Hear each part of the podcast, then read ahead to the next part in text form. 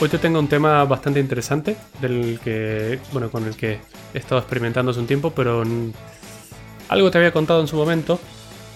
Sí, algo recuerdo. Algo recuerdas, ¿no? Y se llama Lora, que no es Laura en inglés. Vaya. Va por long range. Y sí. es una tecnología que casi nadie la conoce todavía, pero creo que eso va a cambiar pronto porque se está empezando a, hacer notar. Básicamente es una, son unos pequeños chips que emiten frecuencias de radio a largas distancias, como su nombre lo indica, long range. Vaya. Vaya. Da lo que promete, ¿eh? Da lo que promete, pero es que lo bueno que tiene es que cuando te hablo de long range, te digo que con un repetidor, que bueno, ahora vamos a... No son repetidores, se llama gateway en realidad, pero ahora te voy a contar un poco qué es. Podrías cubrir una ciudad entera, o hasta un, no sé, 20 kilómetros o más a la redonda. Ajá, entiendo.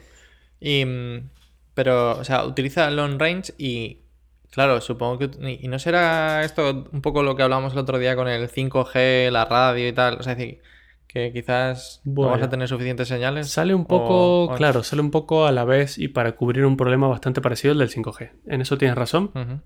Pero hay una gran diferencia que el 5G no cumple todavía. Y es que el LoRa tiene muy, muy, muy bajo consumo energético. Eh, a tal punto en el que en la teoría, si haces todo bien, porque cuando tú programas un chip para que haga algo, en base a lo que tú hagas, va a consumir más o menos. Si tú lo haces de manera eficiente en el código, digo, me refiero al software. Eh, si lo haces de manera eficiente y que solo se despierte para hacer tal cosa y luego lo pones en modo de, de sueño profundo, que se llama en la traducción directa, gasta muy mm. poco, a tal punto en el que con una pila AA un sensor de algo de temperatura, por decirte algo, podría durar 5 años. Con una sola pila. Wow. 5 años transmitiendo la temperatura a 20 kilómetros. Eso está muy bien. Entonces, claro. es que se va a tomar por saco eh, prácticamente todos los dispositivos que tienes hechos con el SP8230 y ¿cuánto era? Sí, SP8266. 66. Es que ese está muy bien, tiene muy bajo consumo también, no tanto, no tan bajo, pero tiene la limitación de que va por Wi-Fi. Y eso tiene el alcance que tenga el Wi-Fi, que es nada. Que es nada, es nada. exagerado, hombre. Es nada, pero bueno. Con el nuevo. No lo mencionamos en, la, en el capítulo de. de mm, eh, lo diré, del 5G. Pero está por salir. Eh, de hecho, el estándar está abierto ya. Existe el eh, Wi-Fi 6. Ah, sí. sí, que es el o sea, utiliza mucho de los. O sea, muy parecido a. O sea, digamos en velocidades al 5G. O sea, que es muy, muy, muy interesante. Pero claro, aún así es cierto que te pasa lo mismo. La distancia es muy corta, muy corta. Claro, es muy corta. Pero luego no sé si recordarás bien del, episodio del 5G, de, los problemas que tiene y la cantidad de repetidores que hay que poner en toda la ciudad porque tiene un alcance muy, muy bajo, ¿no? Sí, sí, claro, esto es muy, muy diferente en el sentido en el que está hecho para una cosa completamente diferente. Imagínate que, no sé, es que hay miles de aplicaciones, pero te voy a dar una muy sencilla. Tienes ovejas y quieres saber eh, dónde están o, si se mueven o, o, si no se las comió un lobo y se las llevó. Entonces puedes ponerle un sensor a cada oveja y a una gran distancia podrían reportarse y, y saber no sé, la temperatura a la que están y cuánta luz del sol les está dando, porque son ovejas que les molesta el sol. Solares, son, solares. Son solares. Entonces es súper interesante. Si bien tienen, obviamente hay un intercambio como en todo, ¿no? Una balanza. Eh, tiene muy baja cantidad de datos que puedas transmitir. Es decir, no podrías tener internet a través del hora. Ya, ya Cuando te digo muy baja, eh, ¿Qué, de, ¿Qué frecuencia lleva? Bueno, la frecuencia depende del país. Sí, porque como ya lo sabes, las frecuencias no son libres. Es decir, cada gobierno regula las frecuencias libres y de uso al público, porque son limitadas y son algo que todo el mundo quiere. Eh, en Europa, la que se usa para LoRa es 868 MHz. Wow, está muy cerquita de, la 840, que es la libre, ¿no? De la PME. Sí, en realidad es, todo un rango libre. La 868 está, está libre también. Eh, en Estados Unidos eh, y en algunos países de Asia, y aquí también se permite, está la 433 MHz. Frecuencias. Pero bueno, hablando de la velocidad, em, lo malo que tiene es que puedes enviar eh, desde 250 bits por segundo hasta, en el mejor de los casos, 50 kilobits por segundo. O sea, no es nada. Son 6 kilobytes por segundo, para que te hagas una idea. Imagínate internet, eso sería insostenible. No, no, no, imposible. Pero para, para un protocolo que envía datos de temperaturas, por ejemplo, está absolutamente sobrado.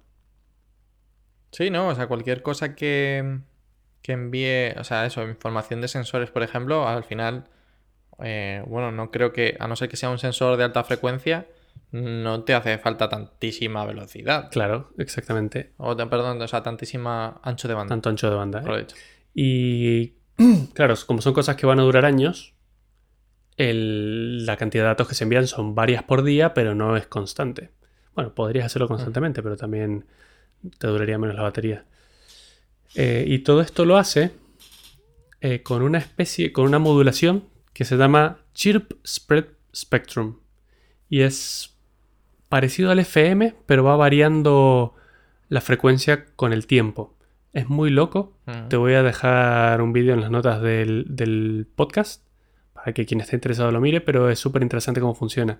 Y se llama Chirp porque parece un pajarito cantando, si lo, si lo pudiéramos escuchar. Eh, Qué bueno, ¿no? Sí. O sea, decir, pero ¿y cómo, cómo es capaz de. Bueno, ya es que me salen las preguntas solas, ¿eh? ¿Cómo es capaz de eh, ir cambiando la frecuencia en la que se emite? O sea, es decir, si el problema no lo va a tener el receptor, ¿no? O sea, es decir, eh, en realidad va por canales. Tú puedes elegir un canal y cada ah. canal tiene un pequeño ancho de banda, muy pequeñito, en el que la frecuencia para un 1 va desde abajo hacia arriba, hace como pi, y de 1 a 0 hace pi, y por eso parece un pajarito. En el vídeo que te voy a dejar te lo voy a explicar mejor y no vas a tener que escucharme a mí cantando como un pajarito. No, no, no, por favor, estoy disfrutando. Sigue. Eh, y bueno, la, gracia de, este, de, de esta modulación chirp es que era una tecnología militar hasta hace poco y que es muy poco susceptible a interferencias y que tiene muy larga distancia a muy bajo consumo. Entonces, bueno, es muy interesante porque viene a cubrir un rango de problemas que otras tecnologías como el 4G no podrían cubrir. O como el Wi-Fi tampoco podrían cubrir, porque cada uno tiene sus limitaciones, claro. Para el 4G necesitas una línea que es muy cara y necesitas, eh, bueno, un chip, evidentemente, un modem y todas cosas que duran, como sabemos por nuestros teléfonos, muy poco tiempo con batería, ¿no? Sí, nada, prácticamente. Tal cual. Luego tienes el Wi-Fi, que tiene un problema de alcance, que no en el campo, imagínate, no llegaría a ningún lado. No, imposible. Imposible. Y bueno, entonces esto viene a, suplir ese problema. creo que su mayor utilidad va a ser el Internet de las cosas y sensores. Eh, otra ventaja que tiene es que es bidireccional, o sea, no solo transmite, sino que puede recibir. Entonces tú puedes enviarle órdenes o, lo que sea para que, para que haga su, su tarea. Es súper interesante. Yo me compré hace varios meses ya un par. Porque lo bueno es que los puedes cambiar de modo. Los pones como maestro y esclavo. Y haces que uno envíe y el otro reciba. Dejé uno aquí dentro de mi casa. Ni siquiera lo dejé cerca de una ventana ni nada. Dentro de mi casa. Yo vivo en un tercer piso. Me fui fuera. Atravesé un parque. Y todavía seguía recibiendo señal como a unos 300 o 400 metros con edificios de por medio. Lo cual es bastante impresionante, siendo que este chip no tenía ninguna antena especial, tiene una antena muy pequeñita que está integrada y no tenía ninguna antena grande. Que imagino que se le podrán comprar accesorios para poner antenas, ¿no? O sea, tienen todo el sentido del mundo. Sí, se pueden poner antenas más grandes. Ahora te voy a comentar un poco más sobre otra cosa que es como el siguiente paso para LoRa. Eh, y es que hay una cosa que se llama LoRaWAN, ¿vale? Por lo de Wide Area Network. Y lo que haces es conectar un gateway que recibe peticiones de LoRa, de sensores que tengas alrededor, de las ovejas, y las pasa a internet, a paquetes IP. Entonces, básicamente. bueno. Claro, está muy bien porque desde cualquier ordenador con internet podrías enviar datos a las, cosas LoRa que hayan alrededor o las cosas LoRa te las podrían enviar a través de internet a ti. Eh, es un protocolo de red que se llama, es de tipo LPWA, que es Low Power Wide Area. Es como muy bajo consumo y muy eh, una gran área. Eh, hmm. Y bueno, estos gateways. ¿Cómo se le... Sí. No, dale, dale. No, mi pregunta era sobre todo cómo se limita, porque al igual que, o sea, los WANs son, como has dicho tú, áreas de red. Eh, ¿Cómo limitas para que luego sea un LAN? O sea, ¿cómo podrías crear LANs? ¿Sabes a lo que me refiero? Sí, pero eso en realidad no te preocupa mucho porque ya lo haces punto a punto. Tienen, tienen ah. protocolos de seguridad integrados. Eh, y va todo encriptado y con bastante buena... Eh, ¿Cómo se llama esto? Bueno, con un buen nivel de, encriptación. Entonces lo que harías es tú transmites a todo el mundo y todo lo que escucha el resto no van a saber de qué estás hablando y a nadie le interesa. Entonces tú te da igual si es una lana o no. Es como una, una VLAN, por decirlo de alguna forma, por poner alguna analogía. Qué bueno. Y bueno, entonces, en base a esto, lo ideal, y ha salido un grupo que hace, se llama The Things Network, que también voy a dejar el link en las notas del, episodio porque es muy interesante. Es un grupo de gente que pone gateways de LoRaWAN en su casa. Por ejemplo, yo podría poner uno aquí y cualquier persona que tenga que esté haciendo algún dispositivo de LoRa podría usando mi gateway conectarse a internet y enviar sus datos de sus sensores. Eh, de momento es todo colaborativo, entonces nadie te cobra nada. Simplemente si estás dentro del, rango de señal de un gateway, podrás conectar tus sensores ahí. Qué bueno. Y... Y, eso no tiene. O sea, el problema de la radio, ¿no? Es. Eh, que es que se me está ocurriendo ahora. Es que podrías estar recibiendo, si tuvieras dot gateway a, distancia eh, de lectura de, esa señal de radio, podrías estar enviando el mismo paquete dos veces, ¿eh? Vaya, vaya, vaya. Pero... Ahora ya tenemos problemas de concurrencia. Ya, bueno, pero es que eso está solucionado todo por el protocolo del LoRaWAN. No te preocupes, que eso ya está todo solucionado. Esta gente la ha pensado sí, Sí, sí, lo han pensado todo. Lo han pensado todo porque, claro, va a pillar el que tenga mayor señal. El que tenga mayor señal va a decir, hola, soy yo. Y como está conectado por WAN, por internet, ya entre los gateways se hablan entre ellos también. Entonces está solucionado. O sea, es no, se repetiría una sola llamada. Qué bueno. Y no solo eso, sino que bueno, al hacer esto colaborativo, el de Things Network, tú podrías comprarte un gateway, ponerlo en tu barrio y abarcar 20 kilómetros a la redonda para toda la gente que esté interesada en hacer esto. Entonces, bueno, está muy interesante. He estado mirando. Vienen uno de los módulos más interesantes que hay. Es de una empresa que se está haciendo muy famosa porque está fabricando muchos módulos de ese estilo y también fabrica los gateways. Se llama Whistling y tiene un modelo que se llama Rack 2245, ¿vale? Y es un, un hat que se pone sobre una Raspberry Pi. Entonces, esto tiene 8 canales, es un gateway súper potente, le puedes poner una antena muy grande y solo con una Raspberry. O sea que mucha gente lo que hace es meter la Raspberry con una antena muy grande en una caja de estas estancas y lo mm. pones. Llevarla a lo alto de su casa. Claro, lo pones en el techo de tu casa y ya estás abarcando 20 kilómetros a redonda de sensores para usarlos para lo que quieras. Ahora ya quiero yo hacerlo. Yo también.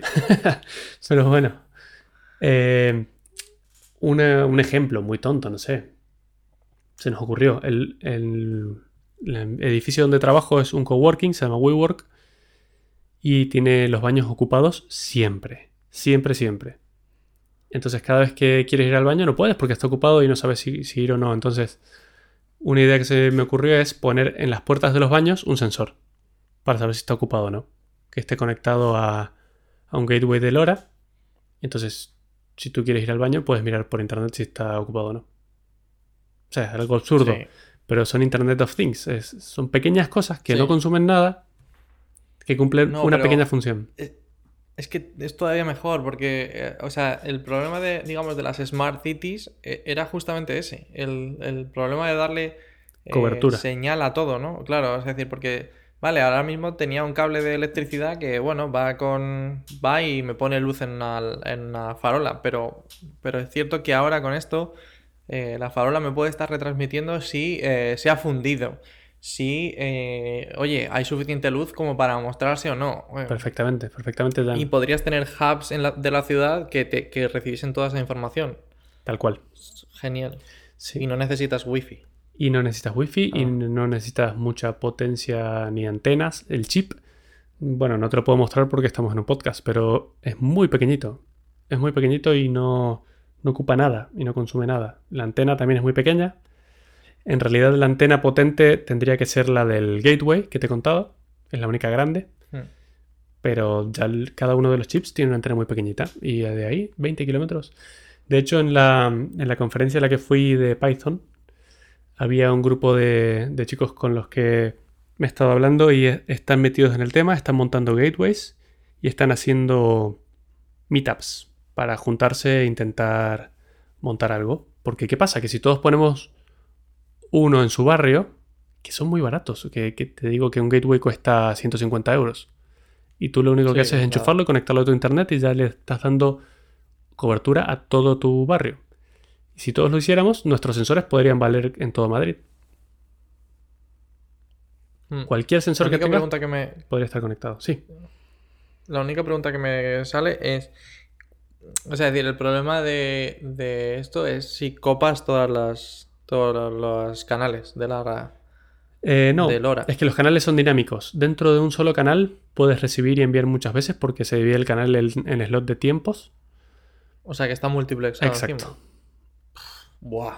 Entonces, Magia. O sea, es decir, esta gente, eh, ¿por qué no tiene un premio Nobel todavía? está todo pensado. Está todo pensado y es, es una idea que, como te digo, todavía no la he escuchado porque no tiene ninguna utilidad real ahora mismo. No sé si alguien la está Sé que hay eh, empresas que lo están usando para cosas muy en particular, pero no hay nada que lo use normalmente ahora mismo. Pero es- esa es la idea de Things Network. Justamente es la página esta que te voy a dejar. Porque incluso puedes meterte a la página y tú cuando registras un gateway lo puedes registrar en esa web y aparece en el mapa. Entonces si tú te vas al mapa, puedes ver un mapa de Madrid y ver exactamente qué zonas están cubiertas por LoRa. Qué bueno. Entonces, bueno, es muy interesante. Tendrías que ver ahí por tu zona qué hay. Y si Estoy, vamos. En cuanto, en cuanto colguemos, voy a ello. Claro. Y, y es que si, si. Imagínate que tu casa recibe cobertura de un vecino chiflado que está a 10 kilómetros de ahí, porque tiene ganas de poner un gateway. En tu casa puedes poner cualquier sensor que haga lo que tú quieras. Por ejemplo, lo que te digo del baño. Lo pones en el baño de tu casa y ese sensor ya puede hablar con internet a través del gateway. Porque registras los sensores por ID. Entonces es súper interesante. Sensacional. Se me ocurren pocas utilidades, bueno, en realidad muchas, pero que llamen la atención de la gente. Yo creo que ese es el mayor problema que tiene. Ahora mismo, para una persona normal, no creo que tenga más que si no eres un friki no te interesa del todo, todavía. Pero, o sea, si podrías, o sea, ¿cómo que no? Si es sensacional. O sea, ¿por qué narices ten- tendría que tener en casa eh, el, el receptor de las Philips UHV Ujú. estas cuando podría, cuando podría tener las Philips y ya está, estar conectadas? Sea, estarían conectadas a la radio de, no sé, de la ciudad, de no sé qué, o sea, no sé, el barrio mío. Exactamente. A tomar por saco, no, no necesitarían nada en casa, funcionaría todo mágicamente. Pero es que literalmente, mágicamente, porque no tendrías que hacer setup del Wi-Fi. Ya has visto que cuando compras alguna cosa Wi-Fi tienes que conectarlo a la red, hacer movidas. Bueno, a ver, supongo que tendría que conectar, o sea, dar como de alta Claro. esa la bombilla en mi cuenta o algo Claro, así. y vendría ya con su ID. cuanto Imagínate con un QR, lo escaneas y ya es tuyo, ya está, para siempre. Ya está, ya, es- ya es mío, se acabó. Joder, es que eso es lo que quiero. Sí, pues esto viene a solucionarte este tipo de problemas. Y además, por ese mismo protocolo, podrías encenderla o apagarla y él se podría, ella se podría reportar si está encendida o apagada. Porque es bidireccional, Bueno, voy, a como con un, voy a hablar con un par de inversores, a ver si. A ver cómo, cómo vamos para adelante con el tema de Lora. Efectivamente. Yo de momento tengo la- el ojo puesto en un, en un gateway que no sé para qué lo quiero ni cómo lo voy a usar, pero me interesa muchísimo. Eh, nada, tú es que eres un este. O sea, es decir, te encanta, te encanta lo de acumular trastos tecnológicos y ya está, vamos a acumular una antena. ¿Por qué no? ¿Por qué no? ¿Por qué no? Porque se puede. Ese es el Claro, tema. un poquito de cáncer ahí transmitiendo más antenas. Al revés, si las, las señales eh, de largo alcance Curan el son las que menos cáncer dan. Ah, no. No, curan el cáncer. Sería sensacional. Eh, bueno, si podemos decir que las señales de corto alcance, como es el 5G, causan cáncer, podemos, o sea, Sí, por esa regla, la de largo lo A cubraría. implica B, ¿sabes? Sí, Pues eso. pues sí. Esto cura el Yo cáncer. creo que sí. Pero bueno, ¿qué te parece? ¿Te, te ocurre alguna utilidad para, para LoRa? Todo, todo. O sea, decir, eh, su- sustituir. O sea, decir, es que es el, es el siguiente paso del Internet de- del IoT, ¿no? Del Internet of the Things. Es que, ¿para qué necesito? O sea, es decir, si es lo bonito, ¿para qué necesito un hub en mi casa conectado al wifi? Si al final. O sea, es decir, ¿qué, qué va a tener? A lo mejor un poco de delay, eso sí, por debido a. Debido a la frecuencia que tampoco es demasiado No, no, no, es, pero es bueno, que eso es lo bonito. Es eh, delay cero, porque la, viaja a la velocidad de la luz de, de radiofrecuencia. Cero delay. Sí, claro, pero bueno, que esta radiofrecuencia tampoco es que sea de las más altas que vemos. Mm, No importa, pero es- es- olvídate del delay. O sea, va a ser mayor el Bueno. delay que haya desde tu ordenador hasta el gateway Ya, que lo que haya desde el gateway hasta, el- hasta la cosa. Porque son things. mm, sensacional. Eh, no sé, es que, o sea, se me ocurren un millón de cosas, sobre todo smart, o sea, smart cities, ¿no? O sea, Ujú, Exactamente, esa es la es idea. es que, es que ese, eh, o sea, es decir, ya, o sea, a lo mejor en casa mm, mucha gente tendrá la excusa esta de no, es que no quiero que salga, es un mensaje público y no sé cuántos, o sea, como si fuese, ¿sabes? El miedo este a... a Van a saber cuando tengo la puerta del baño abierta. Efectivamente. No, pero es que ni eso, porque va encriptado, yo te lo he dicho. O sea que tampoco. Sí, pero bueno, o sea, es como todo. O sea, es decir, la gente tiene miedo de ese tipo de cosas. Hmm.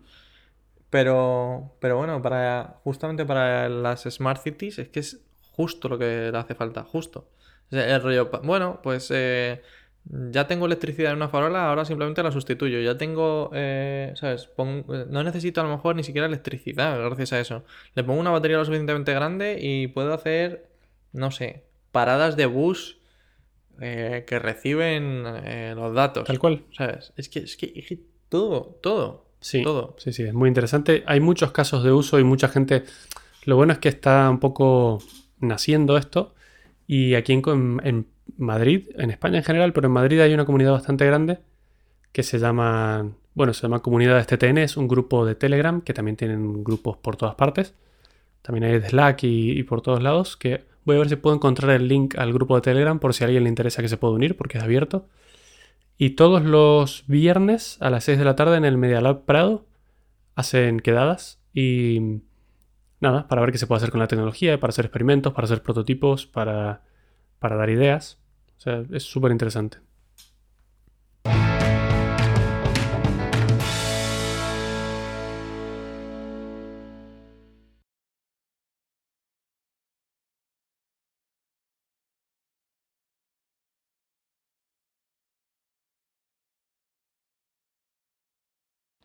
Me cago en mis muertos.